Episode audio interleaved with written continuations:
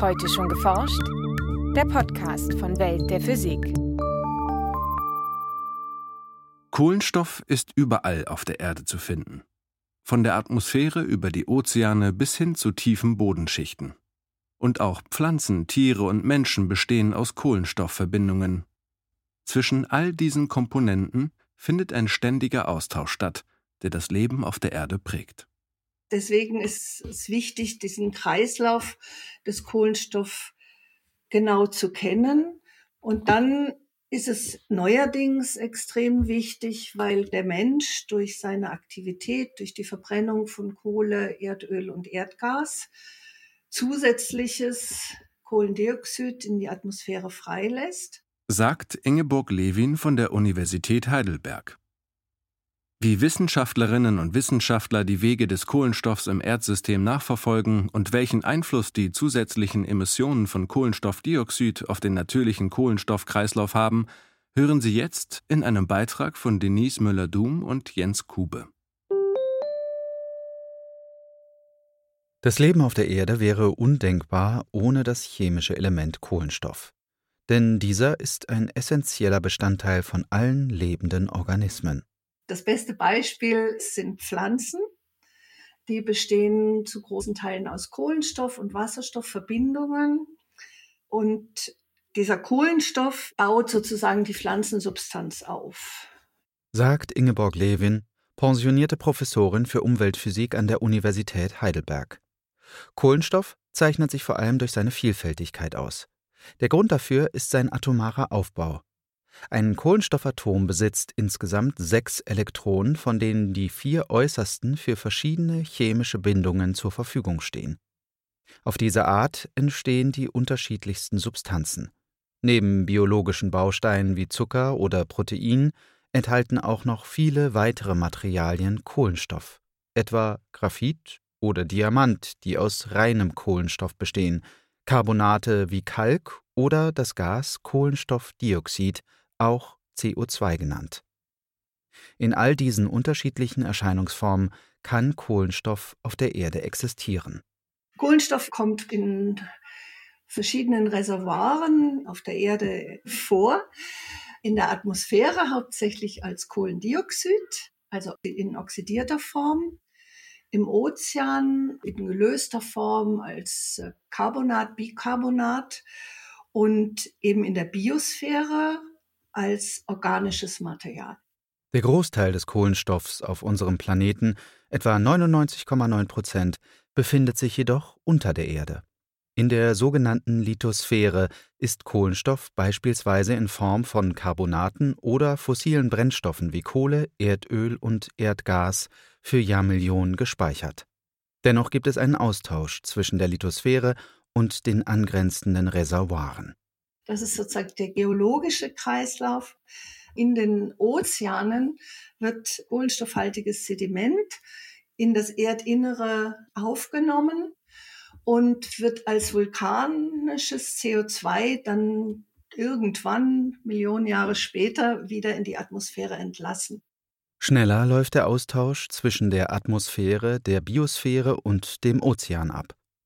Wenn vom Kohlenstoffkreislauf die Rede ist, ist meist dieser schnell ablaufende Teilkreislauf gemeint. Ein essentieller Vorgang dabei ist die Photosynthese, bei der CO2 und Wasser mit Hilfe von Licht in Pflanzensubstanz und Sauerstoff umgewandelt werden.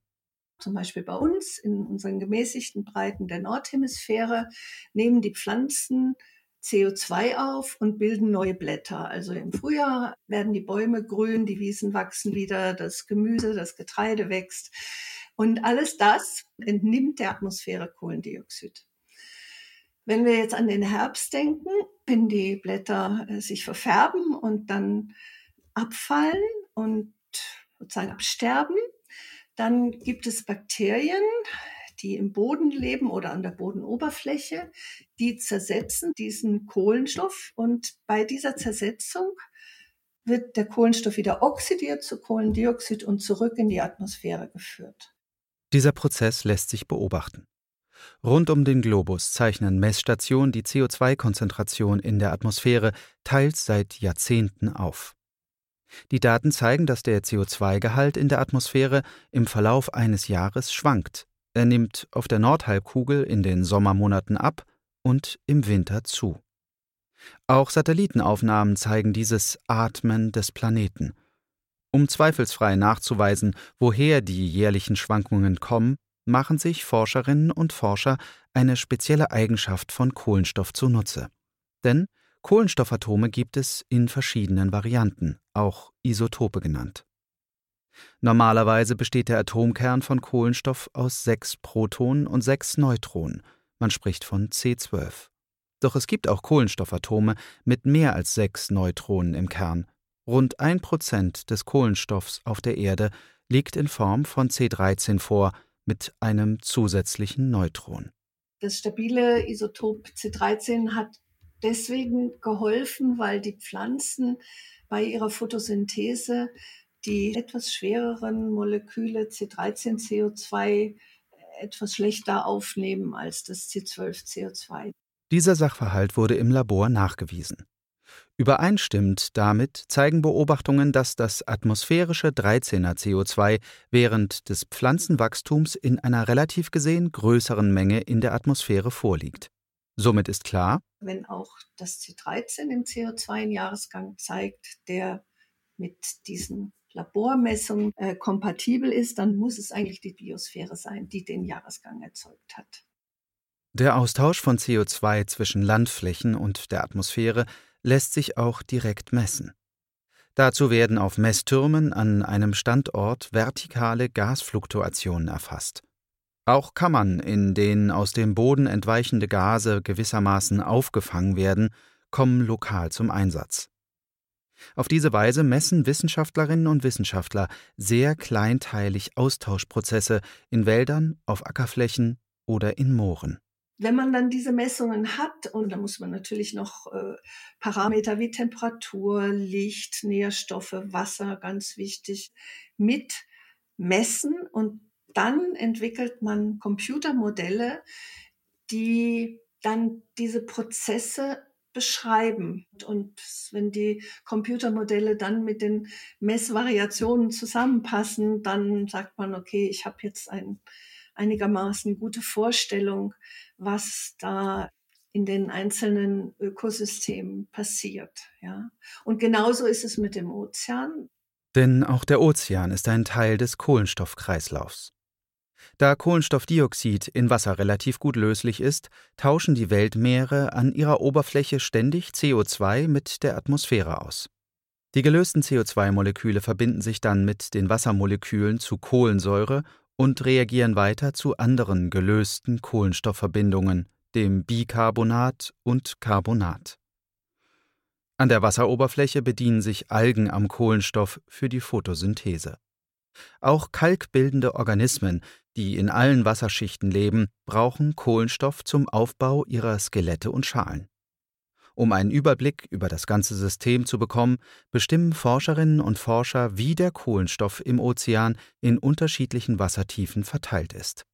Dann werden in großen Schiffskampagnen über den Ozean äh, Wasserproben entnommen in der Ozeanoberfläche oder mit automatischen Messsystemen wird die Verteilung ähm, von Kohlendioxid oder von Carbonat Bicarbonat im Ozean, in der vertikalen ausgemessen, in der horizontalen.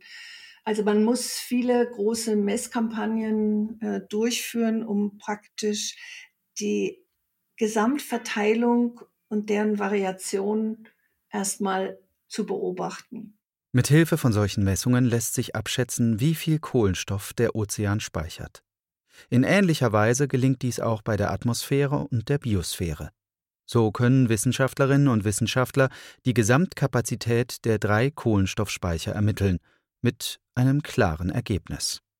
Wenn es um den natürlichen Kohlenstoff geht, dann ist der meiste schnell zirkulierende Kohlenstoff im Ozean gespeichert, etwa 50 äh, mal mehr als in der Atmosphäre.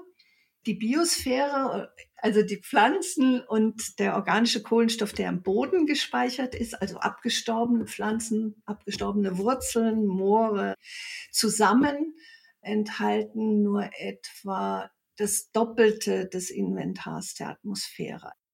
Das Inventar der Atmosphäre hat sich seit der Industrialisierung allerdings stark verändert. Denn durch das Verbrennen von Erdöl, Kohle und Gas ist Kohlenstoff aus dem langfristigen geologischen Speicher in die Atmosphäre gelangt. Deshalb ist der CO2-Gehalt der Atmosphäre seit der Industrialisierung global um etwa 50 Prozent gestiegen. Dass der zusätzliche Kohlenstoff tatsächlich aus der Lithosphäre kommt, lässt sich, ähnlich wie bei den jährlichen Schwankungen durch Pflanzen, mit Hilfe von Isotopen feststellen. Denn neben den Varianten C12 und C13 gibt es noch ein weiteres Isotop von Kohlenstoff, C14, mit sechs Protonen und acht Neutronen im Atomkern. Dieses Isotop ist radioaktiv und wird daher auch Radiokohlenstoff genannt. Es entsteht in den oberen Schichten der Atmosphäre und zerfällt mit einer Halbwertszeit von rund 5700 Jahren zu Stickstoff. Wie C12 und C13 nimmt auch Radiokohlenstoff am Kohlenstoffkreislauf zwischen Atmosphäre, Ozean und Biosphäre teil. In der Lithosphäre jedoch, in der Erdöl, Kohle und Erdgas über Millionen von Jahren gelagert sind, sind nahezu alle radioaktiven C14-Atome zerfallen. Das heißt, wenn ich Kohle, Öl, Erdgas verbrenne, dann hat dieses CO2 keinen Radiokohlenstoff. Und wenn ich das jetzt in die Atmosphäre gebe, dann verdünne ich dadurch das Verhältnis des C14 zu C12 im CO2. Und aus dieser Erniedrigung kann ich dann ausrechnen, wie groß der Anteil aus der fossilen Verbrennung in einer Luftprobe ist. Die Messdaten zeigen eindeutig, der Anstieg des CO2-Gehalts ist zum großen Teil auf die menschlichen Einträge aus der fossilen Verbrennung zurückzuführen aber auch die veränderte Nutzung der Landflächen, wie zum Beispiel die Umwandlung von Wald in Ackerflächen, trägt zum atmosphärischen CO2-Anstieg bei. Der erhöhte CO2-Gehalt ist problematisch, weil Kohlenstoffdioxid ein Treibhausgas ist, das die Temperatur auf der Erde ansteigen lässt. Insofern interessiert man sich für diese Störungen durch den Menschen und wie sie den natürlichen Kreislauf beeinflussen. Es ist zum Beispiel so, dass das Kohlendioxid, was in die Atmosphäre entlassen wird, nicht alles in der Atmosphäre verbleibt, sondern etwa die Hälfte dieses Kohlendioxid wird durch Pflanzen und durch die Ozeane im Moment aufgenommen. Ohne diese CO2-Aufnahme durch die Ozeane und die Pflanzen würde die Kohlendioxidkonzentration in der Atmosphäre noch rasanter ansteigen. Doch auch im Ozean hat das CO2 problematische Auswirkungen. Denn das zusätzlich aufgenommene CO2 lässt die Ozeane versauern. Das hat weitreichende Folgen für viele Meeresbewohner und erschwert Muscheln, Korallen und anderen Organismen beispielsweise die Bildung ihrer Skelette und Schalen. Wenn der Kohlenstoffdioxidgehalt der Atmosphäre weiter ansteigt, wird die Versauerung in den Ozeanen weiter zunehmen. Beim Ozean ist es so, das Reservoir ist sehr groß, kann also potenziell sehr viel und sehr lange noch aufnehmen. Welche weiteren Einflüsse der Klimawandel auf den Kohlenstoffkreislauf haben wird, können Forscherinnen und Forscher teilweise nur schwer abschätzen. Unter anderem, weil es aus vielen Regionen keine Messdaten gibt, etwa in den Tropen oder in Sibirien. So ist beispielsweise unklar, welche Rolle Permafrostgebiete in Zukunft spielen werden. Diese gefrorenen Böden speichern aktuell noch große Mengen an Kohlenstoff. Durch die globale Erwärmung tauen die Böden aber allmählich auf, wodurch zusätzlicher Kohlenstoff in die Atmosphäre entlassen wird. Um solchen Effekten entgegenzuwirken, versuchen Forscherinnen und Forscher bereits, schwächelnde Kohlenstoffspeicher in der Biosphäre zu stärken, etwa indem sie trockengelegte Moore wieder vernässen oder gerodete Wälder aufforsten. Doch diese Maßnahmen reichen nicht aus, um die Erderwärmung gemäß dem Pariser Klimaabkommen einzudämmen. Wir müssen versuchen, tatsächlich Kohlenstoff senken zu entwickeln, um dieses 1,5 Grad Ziel zu erreichen. Das ist, glaube ich, nicht allen ganz klar. Also selbst wenn wir komplett aufhören, fossiles CO2 in die Atmosphäre freizusetzen, müssen wir noch CO2 aus der Atmosphäre rausnehmen und speichern. Solche Methoden werden unter dem Begriff Geoengineering zusammengefasst. Die Überlegungen reichen von der Düngung der Ozeane, um das Algenwachstum zu stimulieren, bis hin zu technischen Anlagen, die das CO2 aus der Atmosphäre herausfiltern. Doch ob diese Ideen überhaupt umsetzbar sind, ist umstritten. Auch die Risiken solcher Technologien werden aktuell kontrovers diskutiert. Um die zukünftigen Entwicklungen in verschiedenen Szenarien besser abschätzen zu können, ist es daher umso wichtiger, die einzelnen Prozesse des Kohlenstoffkreislaufs noch besser als bislang zu verstehen. Ein Beitrag von Denise Müller-Dum und Jens Kube. Gesprochen von Elmar Bürger. Aufnahme das Hörspielstudio Kreuzberg. Tonbearbeitung und Schnitt Daniel Levy. Redaktion Welt der Physik. Welt der Physik wird herausgegeben vom Bundesministerium für Bildung und Forschung und von der Deutschen Physikalischen Gesellschaft.